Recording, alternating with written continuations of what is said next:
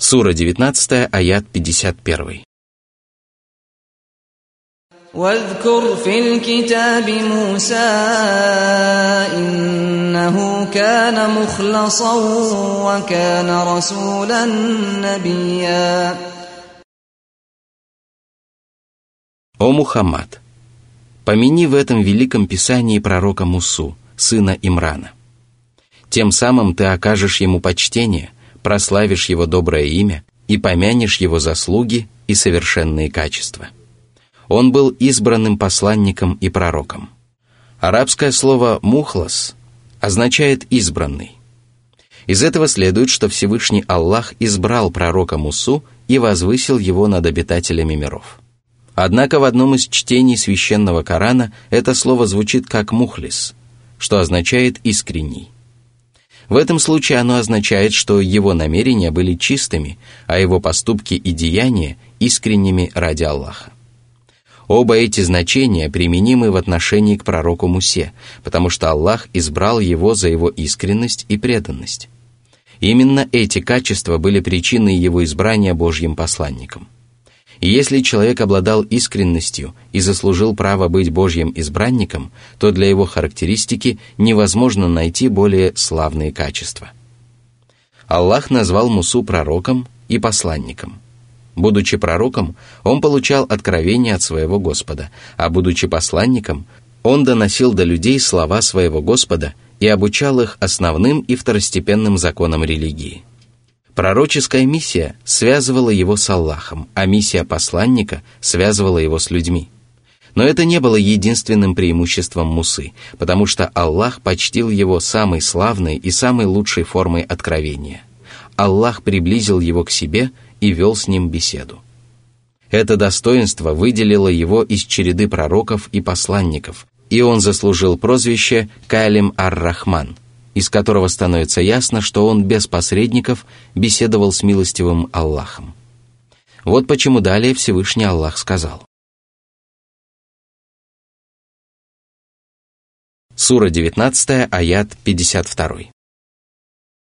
وناديناه من جانب الطور الأيمن وقربناه نجيا Согласно одному толкованию, глаз раздался с той стороны горы, которая находилась справа от Мусы. Согласно другому толкованию, арабское слово «айман» означает «благословенный». Это толкование подтверждается следующим высказыванием Всевышнего. «Благословен тот, кто в огне, и тот, кто вокруг него. Сура 27, аят 8. Затем Аллах подозвал Мусу поближе тихим голосом. Арабское слово «нида» означает громкий призыв, тогда как слово «ниджа» означает тихий зов. Именно эти два слова употреблены в обсуждаемом нами откровении, которое свидетельствует о том, что Аллах обладает способностью разговаривать громко или шепотом приверженцы сунны и сторонники единой мусульманской общины исповедуют эти воззрения в отличие от джахмитов, мутазилитов и приверженцев других еретических течений.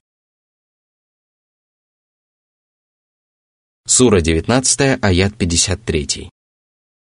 ووهبنا له من رحمتنا أخاه هارون نبيا Одним из величайших достоинств Мусы является его добродетель и забота о своем брате Харуне.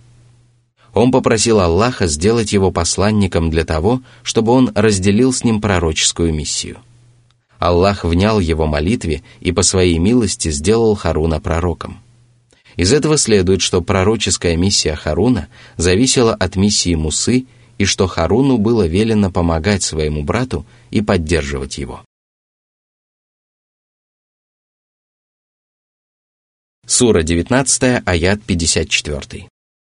واذكر في الكتاب إسماعيل إنه كان صادق الوعد وكان رسولا نبيا О Мухаммад, помяни в священном Коране великого пророка Исмаила, который был прародителем арабов.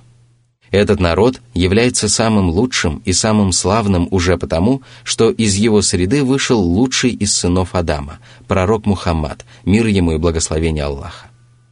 Что же касается пророка Исмаила, то он исполнял свои обещания и исправно выполнял свои обязанности. Это качество свидетельствует о том, что он выполнял все свои обязательства перед Аллахом и перед его рабами. Он был до конца верен данному слову даже тогда, когда обещал своему отцу стойко перенести собственное заклание. Он сказал, «Отец мой, сделай то, что тебе велено. Если Аллах пожелает, ты найдешь меня одним из терпеливых». Сура 37, аят 102. Он позволил своему отцу выполнить волю Аллаха и прошел через величайшее испытание, которое только может выпасть на долю человека. Но это не было его единственным достоинством. Аллах нарек его пророком и посланником и тем самым поместил его в один ряд с наилучшими из своих творений, поскольку пророческая миссия является самой великой честью, которой удостаивается человек.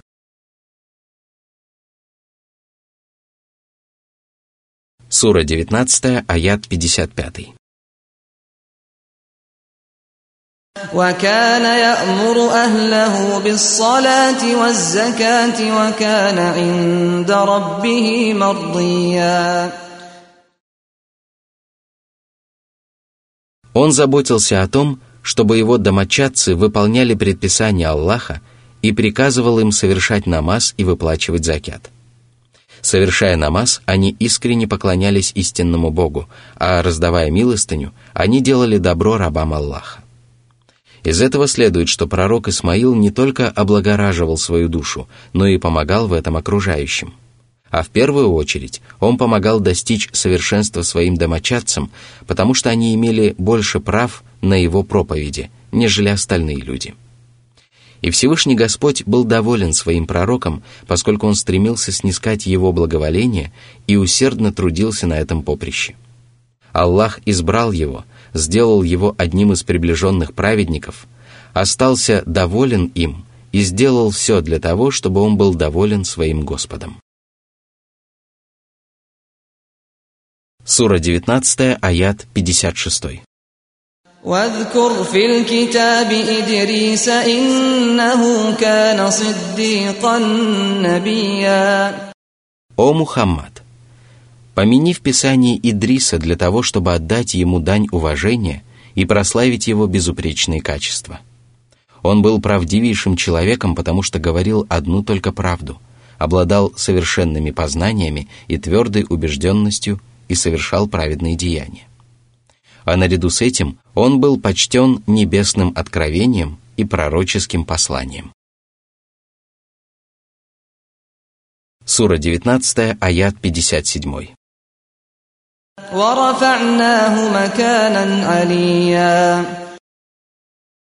Аллах прославил его имя среди обитателей миров и поместил его в одном ряду с приближенными праведниками. Благодаря этому пророк Идрис приобрел добрую славу и высокое положение. После упоминания об этих почтенных пророках и избранных посланниках, Всевышний Аллах подчеркнул их превосходство и высокое положение и сказал.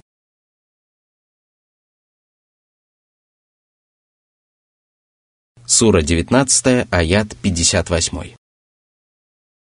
أولئك الذين أنعم الله عليهم من النبيين من ذرية آدم وممن وممن حملنا مع نوح ومن ذرية إبراهيم وإسرائيل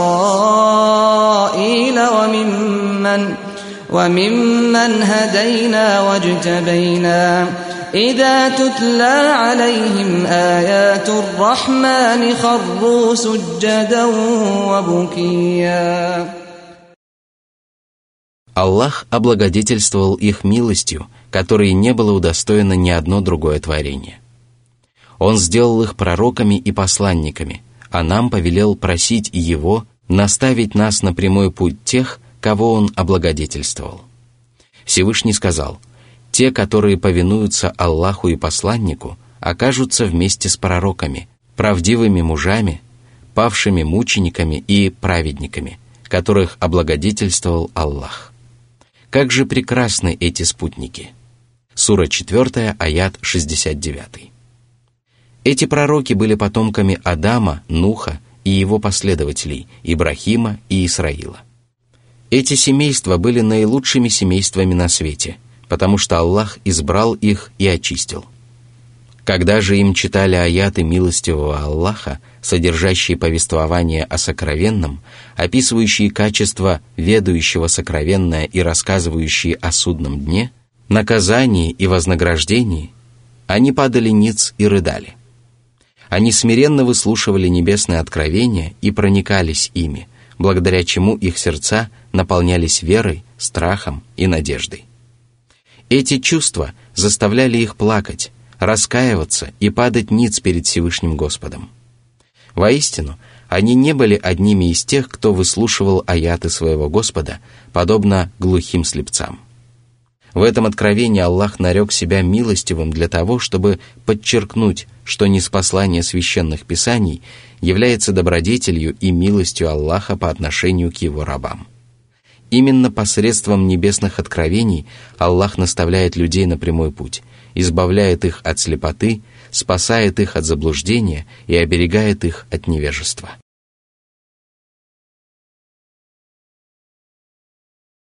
Сура 19, аяты 59-60. فخلف من بعدهم خلف أضاعوا الصلاة واتبعوا الشهوات فسوف يلقون غيّا.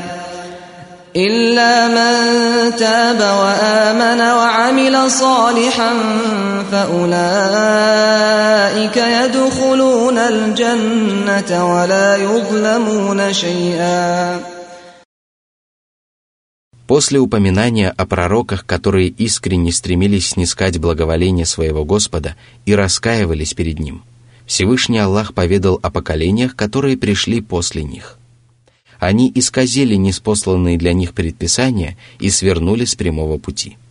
Они перестали совершать намаз, несмотря на то, что им было велено заботиться об этом обряде поклонения и регулярно соблюдать его. Они перестали уделять намазу должное внимание, а затем и вовсе перестали совершать его. Хотя намаз был столпом религии, мерилом веры и преданности Господу миров, самым важным религиозным предписанием и самым славным качеством правоверного. И это значит, что к остальным предписаниям религии они относились с еще большим пренебрежением, а причиной этого стало то, что они стали потакать своим порочным желаниям и уделять внимание исключительно удовлетворению своих страстей. Они отдавали этому предпочтение перед выполнением своих обязанностей перед Аллахом – и пытались любым способом заполучить желаемое и удовлетворить свои страсти. Но очень скоро они будут подвергнуты мучительному наказанию, избежать которого сумеют только те, кто раскаялся, уверовал и стал совершать праведные деяния. Эти праведники раскаялись в том, что приобщили сотоварищи к Аллаху, исповедовали ересь и совершали грехи. Они отреклись от этих злодеяний, раскаялись в содеянном и твердо вознамерились никогда больше не возвращаться к ним. А после принесения покаяния они уверовали в Аллаха, ангелов, священные писания, посланников и судный день и стали совершать благодеяния, которые Аллах приказал совершать устами своих посланников, искренне стремясь обрести его благоволение. Они сумели объединить в себе покаяние, веру и праведные деяния, благодаря чему они попадут в райские сады которых их ожидают вечные удовольствия, беззаботное житие и наслаждение близостью к великодушному Господу. Ни одно из совершенных ими благодеяний не останется без вознаграждения. Напротив, они получат вознаграждение сполна и даже получат его во многократном размере.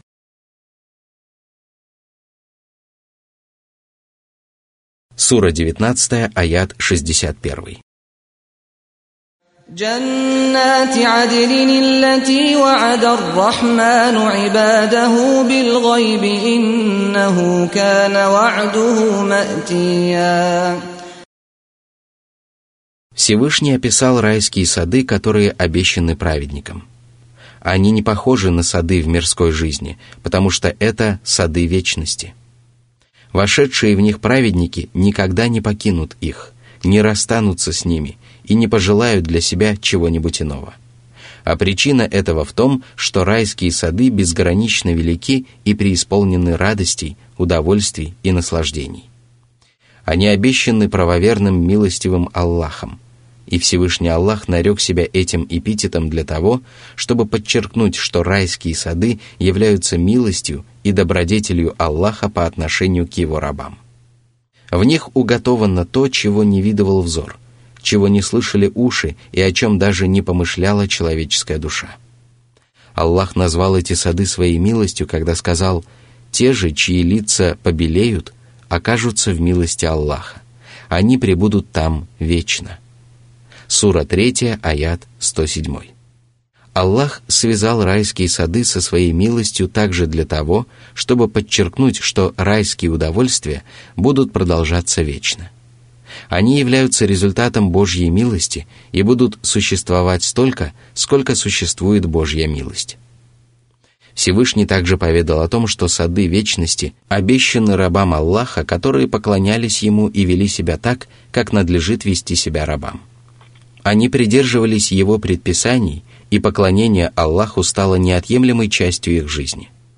Они не были похожи на тех рабов Аллаха, которые не поклонялись Ему вообще. Эти рабы признавали Аллаха своим Господом, потому что Он сотворил их, одарял их пропитанием, вершил их судьбой. Однако они не признавали его своим Богом. Они не были рабами по своей воле, а были рабами по принуждению и не заслужили никакой похвалы. Всевышний также поведал о том, что его почтенные рабы не видели райских садов воочию. Таково одно из нескольких толкований этого откровения. Из него следует, что Аллах обещал своим рабам райские сады, которых они не видели и не лицезрели, и, несмотря на это, они уверовали в них, поверили обещанию Аллаха и устремились к ним. Они поступили таким образом, хотя не видели рая воочию. Но если бы они увидели его, то их желание и стремление попасть туда было бы еще более сильным. Из этого толкования также следует, что Всевышний Аллах похвалил своих рабов за веру в сокровенное, потому что именно такая вера может принести человеку пользу. Согласно второму толкованию, это откровение следует перевести следующим образом. Это будут сады вечности, обещанные милостивым своим рабам, которые не видели его воочию. Воистину, обещанное им исполнится. Из этого следует, что рабы Аллаха поклонялись ему, несмотря на то, что не видели его воочию. А если бы они увидели его, то их поклонение было бы еще более усердным – их раскаяние еще более великим, их любовь еще более сильной, их желание еще более неистовым. Существует еще одно толкование, смысл которого заключается в том, что обещанные рабам милостивого райские сады невозможно описать, потому что их качества доподлинно известны только Аллаху. Таково описание рая в общих чертах. Всевышний поведал о нем для того, чтобы пробудить в людях стремление попасть туда – и это откровение похоже на следующий коранический аят. Ни один человек не знает, какие услады для глаз сокрыты для них в воздаянии за то, что они совершали. Сура 32, аят 17. Все перечисленные толкования являются правильными по смыслу, однако заключительная часть обсуждаемого нами аята свидетельствует о том, что первое толкование является наиболее предпочтительным. Воистину, обещание Аллаха исполнится, потому что Он не нарушает своих обещаний и говорит одну только правду. Сура 19, аят 62. لا يسمعون فيها لغوا إلا سلاما ولهم رزقهم فيها بكرة وعشيا Праведники не услышат в раю бесполезных разговоров и греховных речей, потому что там не будут брониться, обсуждать чужие недостатки и вести беседы, которые вызывают негодование Аллаха и причиняют беспокойство. Напротив, они будут вести мирные беседы, в которых не будет ничего дурного. Они будут поминать Аллаха, приветствовать друг друга миром, говорить о радостных вещах, приносить друг другу благие вести, обмениваться полезными вопросами и слушать бесподобную речь милостивого Аллаха. А наряду с нею они будут слушать восхитительные голоса райских гурий, ангелов и вечно юных отроков. Они будут наслаждаться очаровательными мелодиями и нежными речами, потому что их местопребыванием будет обитель мира и всестороннего благополучия. А если они пожелают попить или поесть, то в любое время дня им будут предоставлены всевозможные удивительные напитки и яства. А для того, чтобы прелесть райских удовольствий была более прекрасной и совершенной, их будут регулярно подавать утром и вечером. Это будет для того, чтобы обитатели рая ощущали величие оказанного им приема и наслаждались благами самым совершенным образом. Сура 19, аят 63. تلك الجنة التي نورث من عبادنا من كان تقيا Это будут богобоязненные праведники, которые поселятся в прекрасных жилищах и останутся в них навеки вечные. Они никогда не расстанутся со своими обитателями и не пожелают для себя ничего другого. Всевышний сказал – стремитесь к прощению вашего Господа и раю, ширина которого равна небесам и земле, уготованному для богобоязненных. Сура 3, аят 133. Сура 19, аят 64. وما نتنزل إلا بأمر ربك له ما بين أيدينا وما خلفنا وما بين ذلك وما كان ربك نسيا Однажды пророк Мухаммад, да благословит его Аллаха приветствует, с нетерпением ждал появления Джибриля. и когда тот спустился к нему, он сказал, «Почему бы тебе не посещать нас почаще?» Эти слова были высказаны сильным желанием посланника Аллаха, да благословит его Аллаха приветствует, почаще встречаться с ангелом и сожалением, которое он испытывал при расставании с ним, а также спокойствием, которое переполняло его душу в его присутствии. Тогда Всевышний Аллах не спаслал это откровение, переданное устами ангела Джибриля.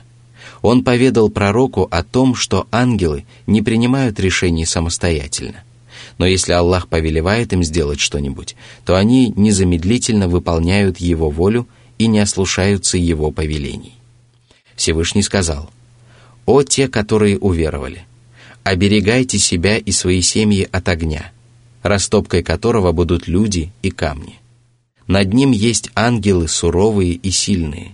Они не отступают от повеления Аллаха и выполняют все, что им велено».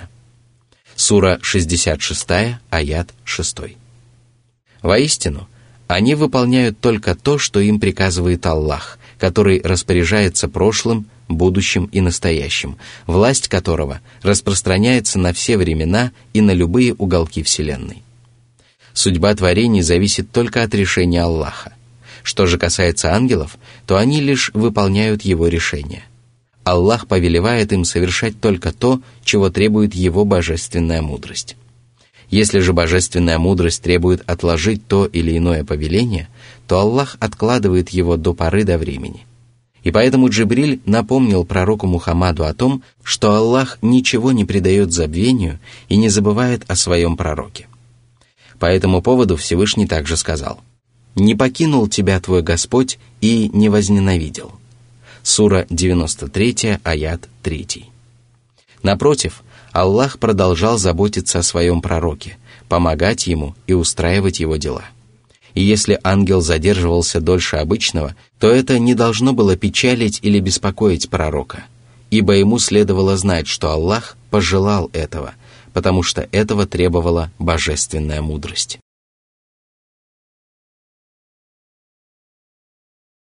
Сура 19, аят 65. رب السماوات والأرض وما بينهما فاعبده واصطبر لعبادته هل تعلم له سميا Джибриль напомнил пророку, да благословит его Аллах и приветствует, о том, что Аллах является Господом небес и земли для того, чтобы еще раз подчеркнуть, что его знание объемлет все сущее и что забывчивость чужда ему. Он сотворил небеса и землю, установил на них совершенный и удивительный порядок. Он не предал эти творения забвению, не сотворил их понапрасну и не сделал их бесполезными. И одно только это является убедительным доказательством того, что его знание объемлет все сущее. И поэтому пророку не стоило беспокоиться понапрасну, тогда как он мог использовать это время для совершения того, что принесет ему пользу, то есть поклоняться одному Аллаху, у которого нет сотоварищей. Вот почему далее ангел повелел ему терпеливо и усердно поклоняться Аллаху и делать все возможное для того, чтобы его поклонение было совершенным. И если человек заботится о поклонении Аллаху, то это помогает ему отвлечься от всего постороннего, что может занимать его мысли и привлекать его внимание. Поэтому Всевышний Аллах сказал, «Не заглядывайся на то, чем мы наделили некоторых из них, неверующих, чтобы подвергнуть их этим искушению. Это блеск земной жизни, а удел твоего Господа лучше и долговечнее. Вели своей семье совершать намаз и сам терпеливо совершай его. Мы не просим у тебя удела, ведь мы сами наделяем тебя уделом. А добрый исход за богобоязненностью. Сура 20, аяты 131-132. Кто знает творение, которое носит имя Аллах? Кто знает творение, которое может быть похоже на Аллаха? Здравый разум подсказывает, что ответы на эти вопросы должны быть отрицательными, поскольку нет никого, кто походил бы на Аллаха. Он является Господом, тогда как все остальные являются зависящими от Него творениями. Он является Творцом, тогда как все остальные являются Его творениями. Он богат и ни в чем не нуждается, тогда как все остальные испытывают всестороннюю нужду в Его милости.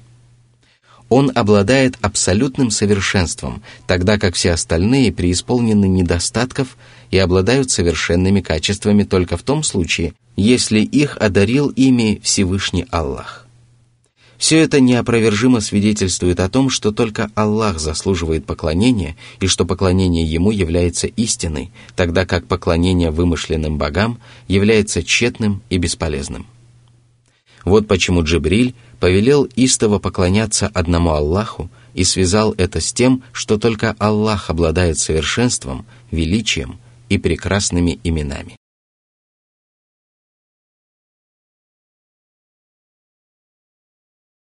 Сура 19, аят 66. ويقول الإنسان أإذا ما مت لسوف أخرج حيا В этом откровении речь идет о людях, которые отрицают воскрешение и считают последнюю жизнь невероятной. Упрямо отстаивая свое неверие, они говорят, каким образом Аллах воскресит нас после того, как мы умрем и превратимся в прах – Такое невозможно. Более того, это невозможно вообразить. Они приходят к такому заключению, потому что их разум поражен недугом, а их намерения являются нечистыми. Они пытаются сопротивляться посланникам и опровергнуть священные писания. Но если бы они хотя бы немного поразмыслили, то непременно осознали бы, что отрицание воскрешения является величайшей глупостью – Поэтому далее Всевышний Аллах упомянул о ясном и неопровержимом доказательстве правдивости воскрешения. Всевышний сказал,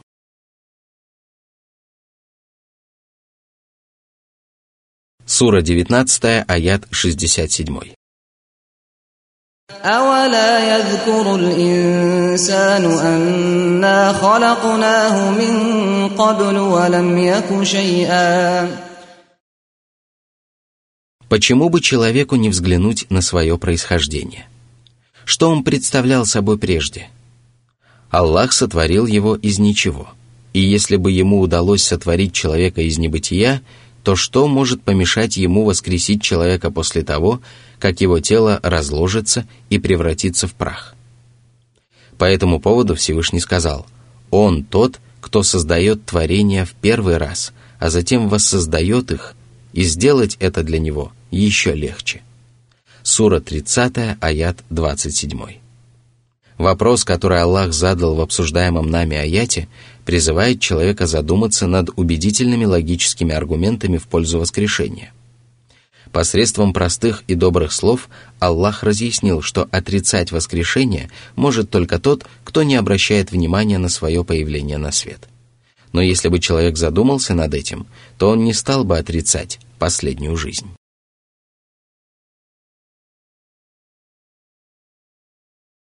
Сура 19, аят 68.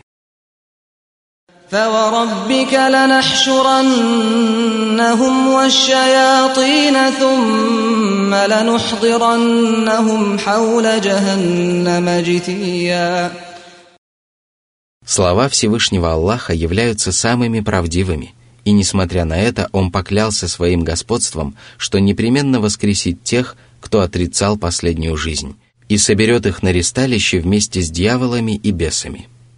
Великий ужас и многочисленные сотрясения заставят их пасть на колени в ожидании приговора великого и властного Господа. И поэтому далее Аллах поведал о приговоре, который ожидает неверующих, и сказал –